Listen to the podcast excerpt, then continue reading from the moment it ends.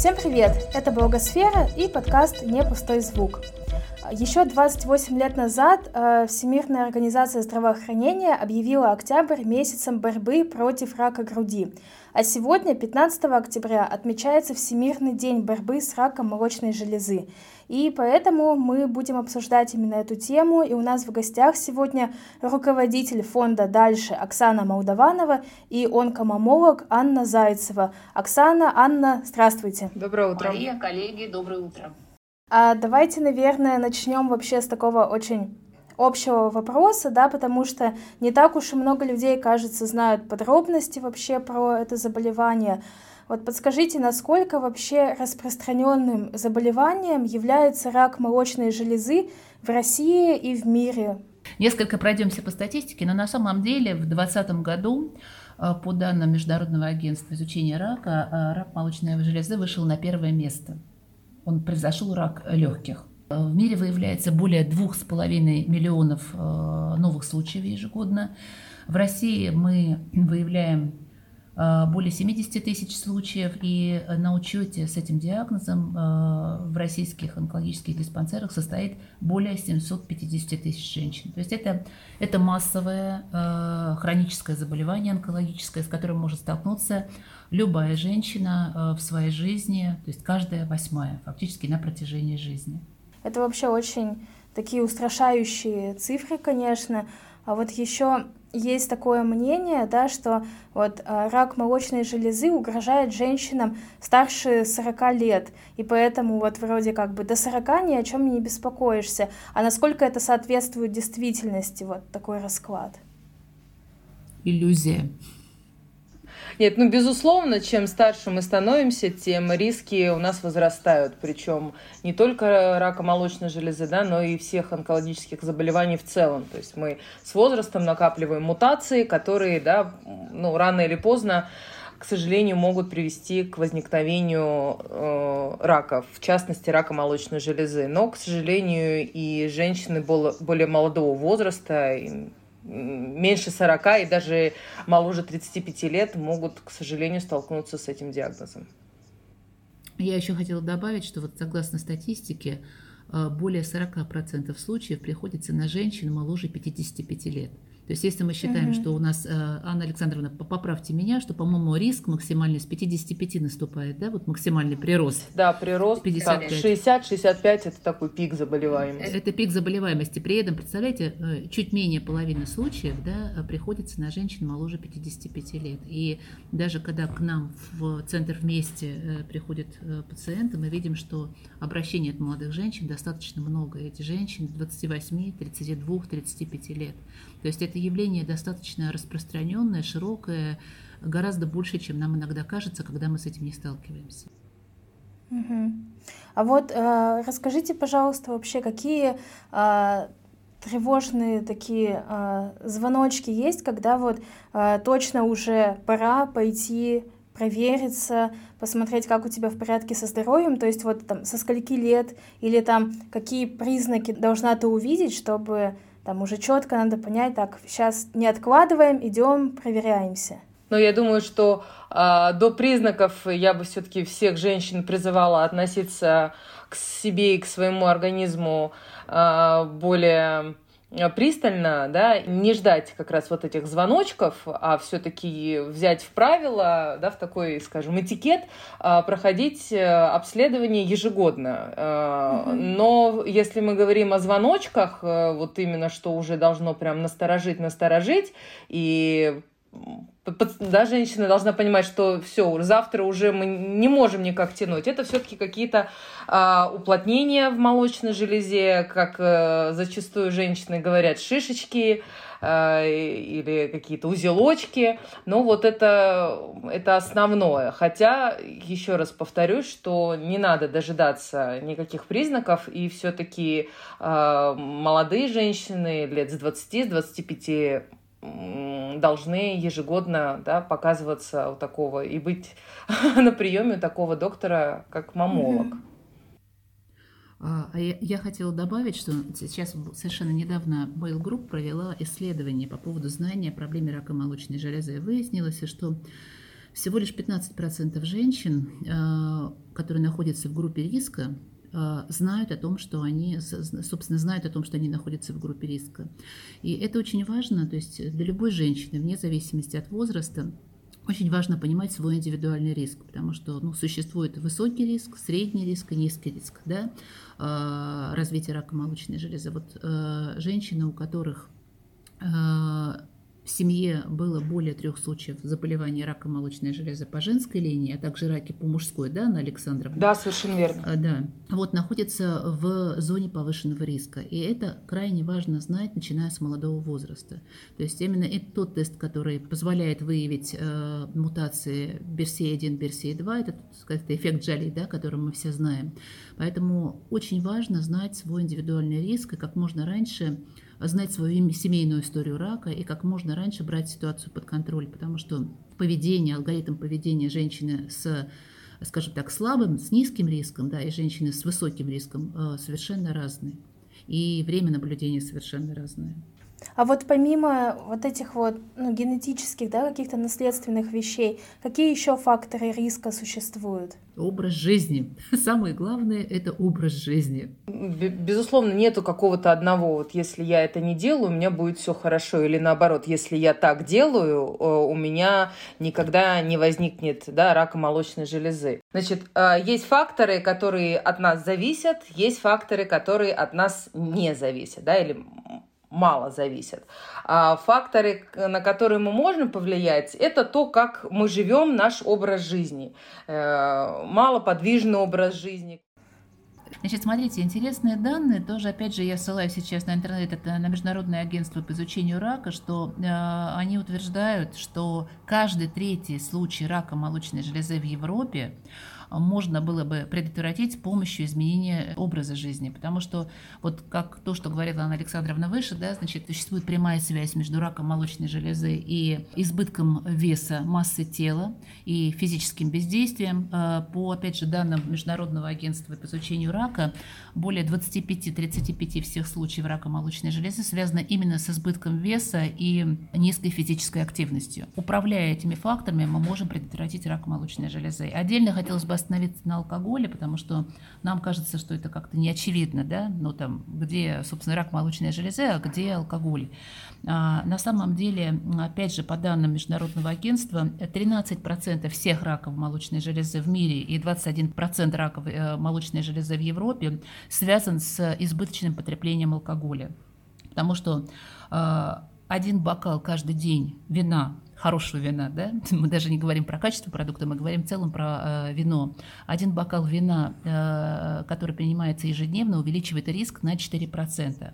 А если женщина принимает 3, более трех бокалов вина, то ежедневно, то ее риск увеличивается на 40-50%.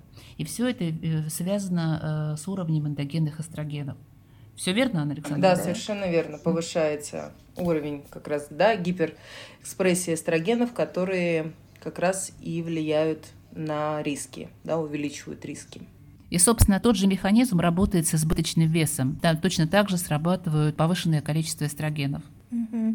А вот вы говорили про вот образ жизни, да, что недостаточные какие-то физические нагрузки. Вот я читала не так давно статью, в которой говорилось, что вот один из таких очень хороших способов профилактики именно рака молочной железы — это быстрые прогулки вот именно по утрам в какое-то определенное время. Это вот вообще правда или миф? Правда, потому что по тем, опять же, по, по европейским, э, ну, по европейским э, источникам, да, исследованиям, они говорят, что на самом деле достаточно 30-минутной э, прогулки, достаточно интенсивной в день для того, чтобы, собственно, выполнить эту свою физическую, ну, ту, ту норму физическую, которая необходима, да, потому что, опять, чтобы гормональный уровень был, на, был сбалансирован в организме. А, то есть речь не идет о каких-то силовых тренировках, угу. хотя ряд исследований, по-моему, указывает на то, что женщины, которые занимаются силовыми, интенсивными силовыми тренировками, да, даже пациенты, у них уровень выздоровления идет быстрее, потому что ну, меняется обмен веществ, процессы идут выздоровления несколько быстрее. Тем не менее, да, достаточно э, хотя бы 30-минутной активной прогулки в день для того, чтобы выполнить вот эту свою минимальную норму физической активности. Ну, то есть, получается, такая вот нормальная нижняя граница, которая вот хотя бы вот это вот соблюдает. Хотя бы минимум. Уже, да, хотя да. бы минимум. То есть это не только уменьшит риск возникновения рака молочной железы, но риск рецидива заболевания у пациента, которые уже перенесли э, рак молочной железы в анамнезе, он тоже резко снижается. То есть физическая активность это вообще наше все. Неважно, ты здоров, и ты это делаешь, для профилактики, да, или ты столкнулся с заболеванием, это абсолютно одинаково, то есть это крайне высокий, то есть с каждым годом осознание, понимание того, что физическая активность это очень важно, это понимание возрастает, э, и это подтверждают многочисленные исследования научные. А еще я хотела остановиться на репродуктивном поведении. Это наша с Анной Александровной любимая тема, да? Потому что, да, потому что кажется, кажется, да, какая связь, а связь на самом деле самая прямая. Да, действительно, потому что не только активный образ жизни помогает нам да, избежать не только излишнего веса, но и уменьшить э, риски возникновения рака молочной железы, но и э, наша гормональная система, которая да, с нами по жизни, с которой мы рождаемся и умираем. И как я уже начала говорить о том, что возраст эм, женщины, э, длительность да, женщины, в, э, в которой она пребывает в активном репродуктивном возрасте, это тоже очень важно. А, то есть раннее наступление менструации или позднее окончание менопаузы также может негативно сказаться и увеличить риск э, этого заболевания. Все опять дело в нашей гормональной системе, в наших эстрогенах, да, это один из половых гормонов, э, которые воздействуют на ткань молочной железы. И чем больше этот гормон э, по времени воздействует на ткань, тем, соответственно, риск возникновения рака молочной железы э, выше. И понятно, что если менструация у девочки началась э, раньше, чем где-то 10-11 лет, или менопауза наступила позднее 55 лет, соответственно, э, половые гормоны, а в частности эстроген, воздействовали, воздействовали да, на ткань железы более длительно. Э, ну и как следствие опять мы приводим, приходим к тому, что э, риск, э, риск этого заболевания э, может увеличиться у этих женщин. Э, что мы еще можем отметить из гормонального да, статуса? Это э, роды. Э, опять же, были большие, многочисленные рандомизированные исследования, которые показали, что э, этот фактор очень-очень важный. Э, и у женщин, у которых первые роды были в возрасте, да, случились роды после 30 лет, в 2-3 раза у таких женщин риск развития рака молочной железы выше, нежели чем у женщин, у которых Э, роды были до 20 лет. Ну, то же самое можно сказать и об абортах, наверное, да, и о прерывании беременности. Прерывание беременности совершенно верно. То есть и аборты, и, да, вот сейчас какое-то время назад стала очень популярная такая тема child-free, бездетность ну, осознанная такая, не потому что мы не можем, да, а потому что мы осознанно этого не хотим. А, то есть это вот тоже крайне негативно, как аборты, так и вот такой путь, э, который некоторые женщины для себя выбирают, он э, негативно сказывается на здоровье молочной железы. Плюс э, лактация, да, как роды, которые переходят плавно э, дальше в грудное вскармливание, лактацию. Э, это тоже очень еще такой важный фактор, который оказывает защитное действие на ткань молочной железы. Э, плюс сами роды, да, время в беременности, роды, лактация э, это то время, когда у нас яичники отдыхают, мы не менструируем, да, и, э, и как следствие опять не вырабатываются у нас вот эти наши злосчастные эстрогены, э, и в это время наша молочная железа, она отдыхает. То есть это опять же уменьшает риск. То есть грудное скармливание, как грудное вскармливание, э, естественный процесс оберегает молочную железу от этого заболевания, да, уменьшает риски, скажем.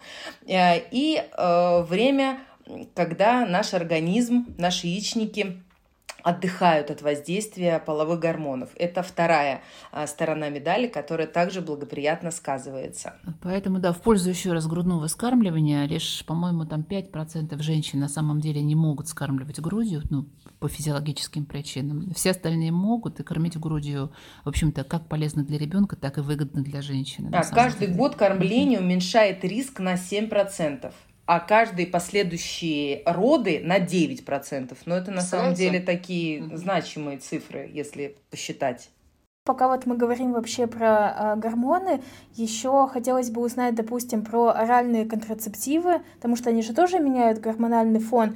То есть повышают они риск заболевания раком молочной железы или как бы есть ли какие-то исследования на этот счет? Есть. Это наша любимая тема. Да? Но тут как бы медаль, э, и у медали две стороны, да, есть свои плюсы, свои минусы. Но на самом деле, действительно, если подходить к этому вот строго формально, мы понимаем, что если э, женщина э, принимает оральные контрацептивы э, на протяжении 10 лет, 10 и более лет, регулярно, да, то риск повышения рака молочной железы там составляет, по-моему, 15-25%.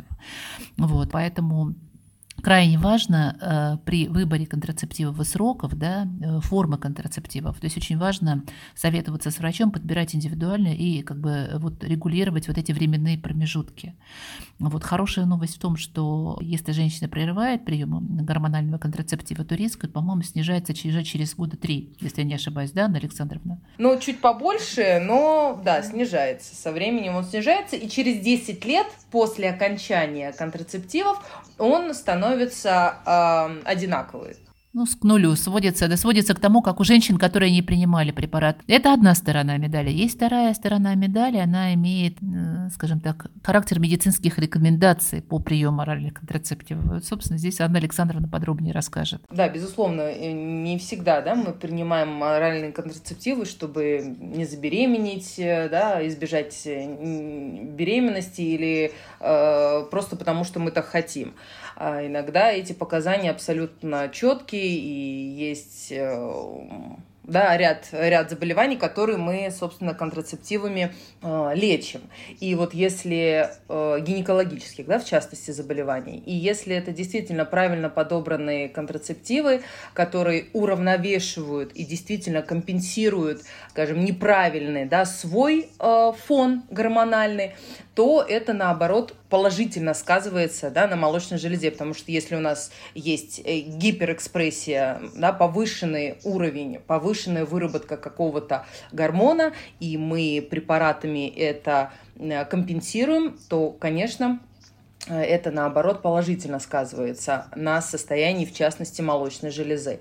А, плюс э, гормональные э, контрацептивы или заместительная гормонотерапия уже в премиальном паузальном возрасте, она дает плюсы в и уменьшает риск развития рака яичников и рака эндометрия.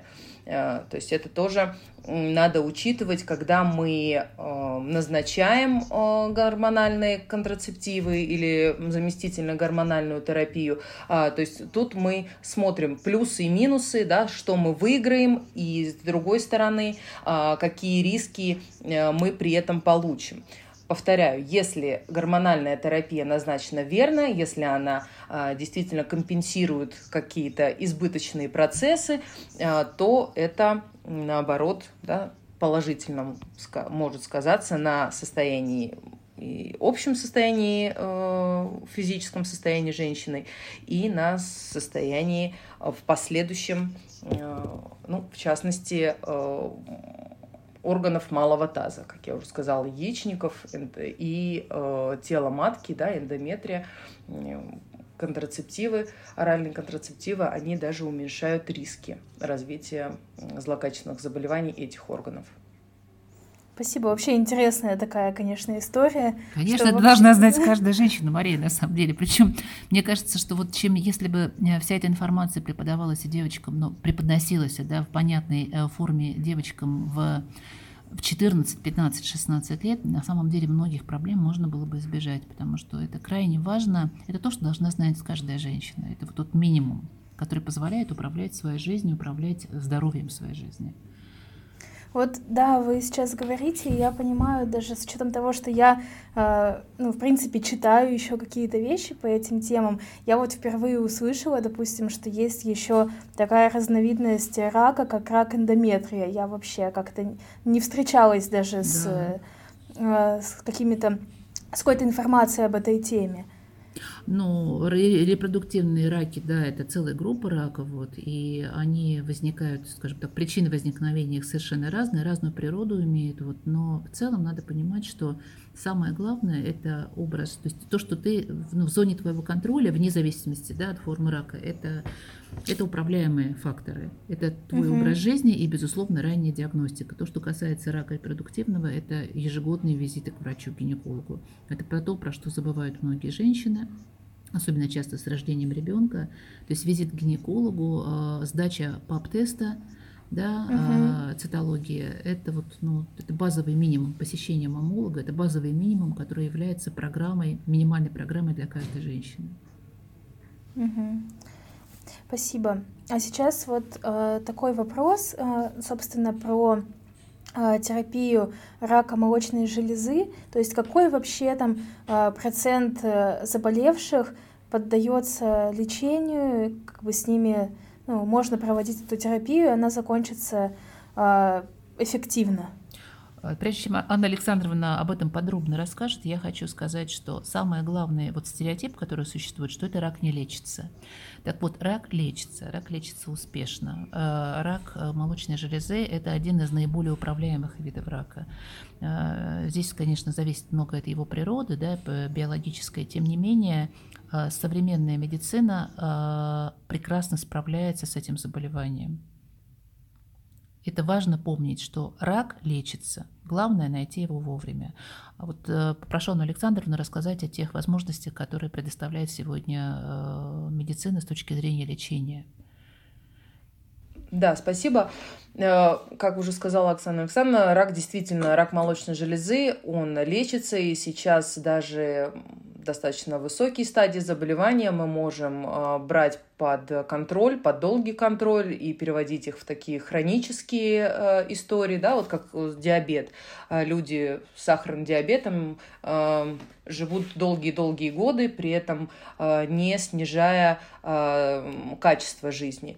Рак молочной железы Э, с учетом да, тех колоссальных цифр, э, которые мы уже озвучили в начале нашего сегодняшнего разговора, понятно, что это достаточно да, такое распространенное заболевание, и в этом есть и минусы, и плюсы. Плюс в том, что оно изучается активно, а, активно а, появляются у нас э, с каждым годом э, новые группы препаратов, мы узнаем о раке молочной железы все больше и больше, потому что а, рак молочной железы это, по сути, такое общее название для очень большой э, группы заболеваний, и подходы к лечению разных групп, они разные.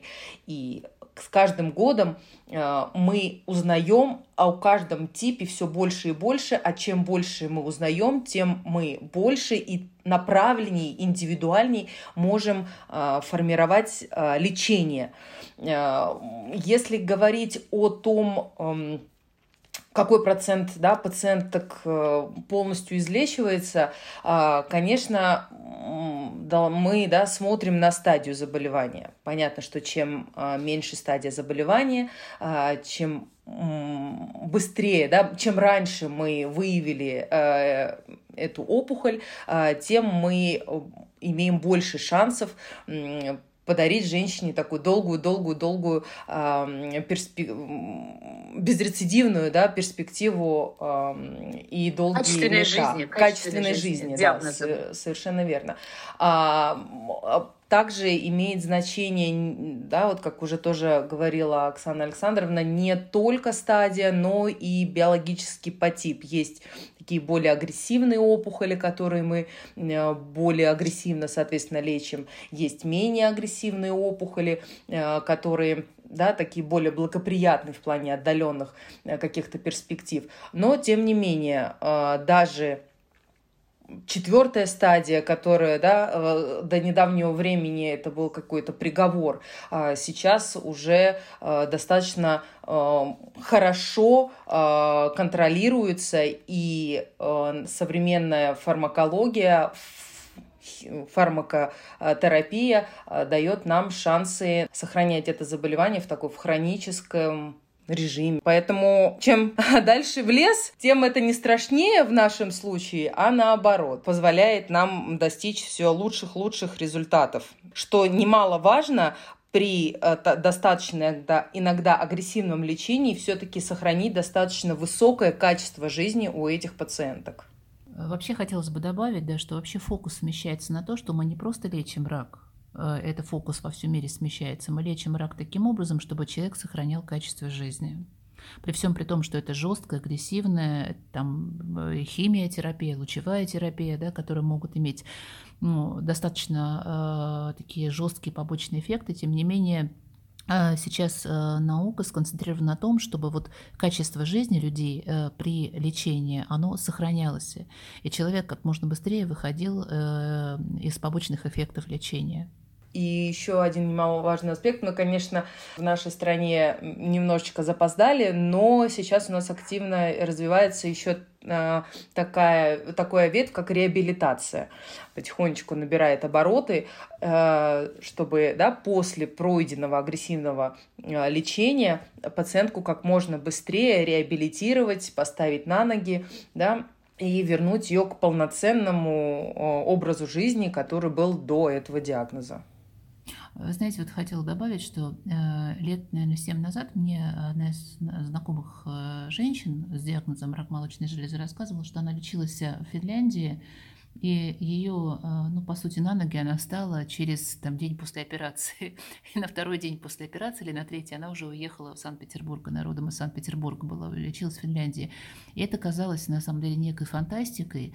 А почему? Потому что все технологии, которые выстраиваются, современные, эти технологии построены на том, чтобы женщина как можно быстрее а, ну, как бы восстанавливала собственную дееспособность. собственно, реабилитация играет колоссальную роль в этом, потому что, а, по сути, на самом деле реабилитация начинается с момента постановки диагноза. То есть это реабилитация психологическая, подготовка настроя на лечение, потому что без, э, ну то есть правильный настрой на лечение, а, правильная мотивация – это уже половина успеха. То есть когда человек хочет выздороветь, когда человек не боится лечения, он настраивается. А, собственно, когда уже проведены медицинские э, манипуляции, да, там это лекарственные или хирургические, собственно, начинается как раз уже процесс э, медицинской реабилитации и психологической социальной реабилитации. И это, ну, наверное, то, что вот сегодняшнее состояние а, в области лечения рака молочной железы радикально отличает от того, что было, например, лет 10 назад. Потому что сегодня в фокусе а, мировой онкологии человек и его качество жизни. Человек должен жить с диагнозом, то есть а, фокус на то, что рак – это хроническое заболевание, и человек может жить десятилетия, поэтому должен жить качественно. Поэтому реабилитация приобретает колоссальное значение наравне с лекарственной терапией. Оксана, расскажите, пожалуйста, кто и за какой помощью может может обратиться к вам в фонд? Фокус нашей работы, фокус работы нашего фонда. У нас э, фонду нашему 10 лет. А, у нас три ключевых направления деятельности. Первое – это сопровождение пациентов, это психосоциальная реабилитация, информационная поддержка, а, это поддержка женщин, которые уже столкнулись с заболеванием на всех этапах, от постановки диагноза до, собственно, завершения лечения, когда женщина уходит в ремиссию, у нее тоже возникают определенные вопросы, или женщина возникает рецидив там, или метастатический рак, точно так же ей необходима поддержка. То есть мы работаем с пациентами на всех этапах э, жизни с онкологическим диагнозом рак молочной железы. Второе направление, которым занимается фонд, это э, совершенствование систем ранней диагностики рака молочной железы, да, потому что, как мы уже говорили, это ключевой фактор э, управления заболеванием. То есть чем раньше выявил, тем выше шанс на успешное излечение. И мы занимаемся тем, чтобы работаем прицельно с определенными регионами, с рядом регионов, где помогаем э, государственным системам здравоохранения э, совершенствовать систему ранней диагностики, внедряем международные стандарты, помогаем выстраивать системы контроля качества. И третье направление – это повышение квалификации врачей, в том числе в направлении э, софт-скиллов, то есть клинической коммуникации, профилактики синдрома эмоционального выгорания. Вот, собственно, три ключевых направления. Для пациентов, как я уже сказала, это направление работы с пациентами для нас на сегодня является ключевым. Три года назад мы открыли в Москве Центр поддержки по вопросам рака груди вместе. Это, ну, собственно, не побоюсь сказать, уникальное место, наверное, единственное в России, где поддержка пациентов бесплатно осуществляется профессиональной командой профессионалов на регулярной основе. То есть это сервис, социальный сервис, благотворительный сервис, который работает каждый день и любая женщина из любой точки мира, которая говорит по-русски, да, может обратиться к нам э, за помощью. За это время у нас э, помощь в получили более 5000 человек. Это и сами пациенты, и их близкие. Иногда к нам обращаются врачи, в том числе за психологической поддержкой. Потому что в центре, собственно, фокус сделан на работу мультидисциплинарной команды профессиональной. В команде есть онколог, собственно, Анна Александровна Зайцева, это наш ключевой эксперт, лимфолог, э, диетолог, э, Э, врач-диетолог, э, клинические психологи, медицинские юристы, стресс-коучи. То есть это та команда, эндокринологи, генетики, да, это та команда, которая помогает женщине э, на любом этапе сориентироваться в своем диагнозе, простроить индивидуальный маршрут, э, разобраться, что делать дальше. Поэтому, собственно, наше название да, «Дальше». Мы помогаем женщинам видеть и жить дальше, выстраивать свой индивидуальный маршрут. За три года работы мы видим, что эта модель, а модель мы тут подсмотрели у коллег у иностранцев, это британский опыт сети Breast Cancer Haven, который там сеть, которая работала более 20 лет, что э, такой подход дает очень качественные изменения для женщин с точки зрения управления своим э, заболеванием да, и простраивания своих шагов. То есть человек не тратит время на то, чтобы искать информацию, он сразу профессионально в одном месте получает всю необходимую информацию, он выстраивает социальные связи, потому что для женщин, которые столкнулись с этим заболеванием, крайне, то есть они находятся в состоянии большого стресса, фрустрации, и очень важно иметь качественную коммуникацию, ну, собственно, когда, что я имею в виду, когда там пациент сидит э, в больнице, да, и слушает ужасы какие-то, которые происходят. У нас совершенно другой подход. Это женщины, которые тоже столкнулись с заболеванием, но они настроены конструктивно, они настроены на выздоровление, они обмениваются позитивным опытом, они поддерживают друг друга, и это дает большую поддержку. Вот, то есть э, есть э, команда профессионалов, которая поддерживает профессиональная с точки зрения консультации, лекций а, пациентских школ. А, есть еще вот это внутреннее взаимодействие, внутренняя поддержка, которая позволяет вместе пройти период а, лечения максимально безболезненно. Очень здорово слышать, что это такая комплексная помощь, потому что вот я сейчас задумываюсь о том, что там часто, когда человек сталкивается ну, с каким-то таким очень серьезным заболеванием, он до ряда специалистов, в принципе, даже, ну, и не дойдет. А да, он их вот. существования не знает, понимаете? Да, Потому да, что да. лимфологов, например, в России нет. Да, собственно, как и онкомомологов, будем честными, по пальцам, да? То есть вот э, онкологи, которые специализируются на молочной железе, как Анна Александровна, этих врачей тоже немного. Уж про хороших-то как бы про любящих свою профессию, увлеченных и хорошо знающих или ориентированных на пациентов, это вообще как бы вот такая штучная история. А лимфологи, диетологи, то есть это, ну, знаете, это психологи медицинские, это все как бы вот рассматривается как некая блажь, а это не блажь, это наша жизнь, понимаете, из этого состоит наша жизнь. Как мы, жи- как мы себя чувствуем, как мы живем, это все вот, это, Мгм. это неотъемлемая часть. Поэтому, конечно, вот эта философия качества жизни, ее интеграция в нашу ну, как бы в современное здравоохранение, в современную онкологию очень важно, потому что ну, все, все теряет, если нет качества жизни, все теряет, то жизнь теряет смысл. Потому что когда человек начинает выживать, когда человек, собственно, думает постоянно о боли, он в боли, в страхе находится, то все, все, сама жизнь теряет смысл. Поэтому не важно сколько, важно как, важно качество. И над этим мы работаем. Да, мы уже давно ушли от э, заболевания как заболевания, вылечить болезнь. Мы э, пришли, и я надеюсь, чем дальше, тем это будет все более интегрировано. А, э, мы пришли к жизни, нормальной, полноценной жизни, э, даже с этим диагнозом. Наука не может предупредить, пока рак в целом и рак молочной железы в частности. Собственно, но не придуманы механизмы, которые позволяют это остановить.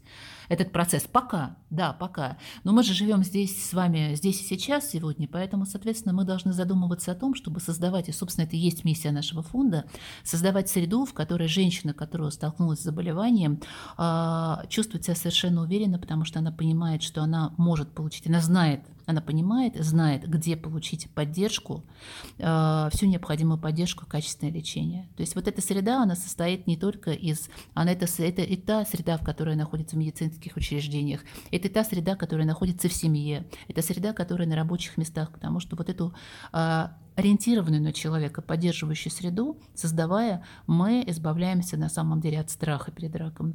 А именно страх э, э, чаще всего не позволяет людям э, приступить к лечению или довести его до конца. Таких случаев, к сожалению, тоже немало.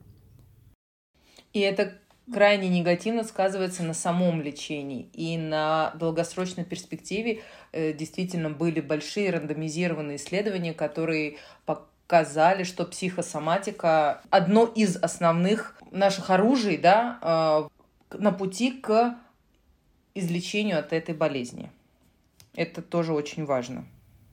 Ну, то есть физический уровень жизни человека э, важен, но не менее важен его психический уровень, да? потому что заболевание, как мы говорим, любое заболевание лечится на трех уровнях: на физическом, на э, психологическом и на духовном, на эмоциональном. Вот поэтому все это начинает учитывать современная онкология. И это очень важно. Я, знаете, еще хотела обратить внимание, но сказать об этом, что для нас, собственно, розовый октябрь, в который сегодня 15 октября, в Европе это называется Breast Health Day, то есть день э, привлечения внимания к здоровью груди. Потому что мы э, в целом, вот в нашей риторике, э, организации, которые занимаются поддержкой женщин с диагнозом рака молочной железы в мире, уходим от риторики страха к риторике жизни. Почему? Потому что, да, важно помнить, то есть важно идти не от страха, важно идти от жизни, от надежды. И, собственно, в этом году, э, в октябре, 1 октября, наш фонд запустил в России акцию «Роза шарф» для того, чтобы привлечь внимание к важности поддержки женщин с этим диагнозом. Мы много говорим о, о профилактике и ранней диагностике, но забываем о тех, кто уже живет. Этих женщин, как мы уже с вами сказали, в нашей стране более 750 тысяч. Их важно поддерживать, э, об этом надо говорить громко. И, собственно, наша акция «Роза шарф» — это как раз вот переход, то есть, ну, все знают символ розовой ленточки, да, это знак привлечения внимания к проблеме рака молочной железы. А мы пошли дальше, мы розовую ленточку превратили в розовый шарф, который окутывает женщины заботой и поддержкой. И мы привлекаем, мы хотим сказать громко э, на всю страну о том, что, ребята, там важно поддерживать и тех, кто уже заболел. То есть не, не только привлекать внимание к проблеме, но поддерживать тех, кто заболел. Поэтому, собственно, каждый человек может внести свой вклад. Можно зайти на сайт Роза Шарф РФ и сделать пожертвование. Каждое пожертвование – это петелька, из которой создается этот огромный роза шарф нашей заботы и внимания. Это очень важно. Мы приглашаем всех принять участие. А вы в описании подкаста, наши слушатели, сможете найти э, ссылки, чтобы познакомиться вообще с деятельностью фонда дальше и, конечно, ссылку на саму акцию «Розошарф» и узнать побольше о том, что мы с вами можем сделать. Наше здоровье в наших руках, наша жизнь в наших руках. И каждая женщина хозяйка своей жизни. Поэтому давайте быть э, хозяйками своей жизни, рулить своей жизнью вот, и смело идти дальше. Спасибо большое. Мы напоминаем, что сегодня наша тема была посвящена вот всему октябрю, да, вот октябрь как розовый месяц, как месяц а, борьбы против рака молочной железы. И мне кажется, сегодня мы могли а, охватить вообще огромную аудиторию, как а, тех людей, которые уже столкнулись с этим заболеваниями, они вот сейчас узнают, как, какую поддержку они могут получить в фонде, а также всех тех, кого это может коснуться. Мы поговорили о том, какие даже простые ежедневные действия могут снизить эти риски, и что особенно радует, что эти действия не требуют какой-то особой подготовки, а доступны каждому человеку. А, Мария, я еще позволю добавить, что на самом деле помощь нашу получить очень просто, она вся бесплатная абсолютно. То есть я еще раз говорю, что это команда профессионалов с большим опытом работы в онкологии, все абсолютно бесплатно. Для этого а, нужно зайти на сайт вместе bcc.ru, зарегистрироваться и, собственно, оставить заявку на ту помощь, которая вам нужна. У нас комплексная программа для женщин, которым только поставлен диагноз, и женщинам, которые уже живут с диагнозом. Там, собственно, у каждого своя большая индивидуальная программа. Со дня на день мы запускаем новую онлайн-платформу, где получить такую помощь будет э, гораздо комфортнее и будет, ну, будет больше всего. Собственно, вот у нас как раз в 20-х числах октября запускается уже новая платформа. И обратиться за помощью, как я уже сказала, можно из любой точки мира. Спасибо большое. Друзья, у нас сегодня в гостях а, были руководители фонда «Дальше» Оксана Молдаванова и Анна Зайцева, онкомамолог. А, Оксана, Анна, спасибо вам большое за этот важный разговор. А, мне кажется, что каждый слушатель узнал что-то новое для себя, потому что, думаю, я вот вроде готовилась к эфиру, много чего читала и все равно узнала много нового. Мария, здорово, правда, собственно, вот наша миссия в том, чтобы как раз каждый человек, э, ну, собственно, мы и делаем для того, что каждый человек, столкнувшись с нами, да, узнавал больше и мог что-то изменить в своей жизни, жизни тех людей, которые находятся рядом. Поэтому всем большое спасибо, большое спасибо за приглашение в Благосфере, вам, Мария, вот, но всем здоровья и идем дальше. Всем спасибо.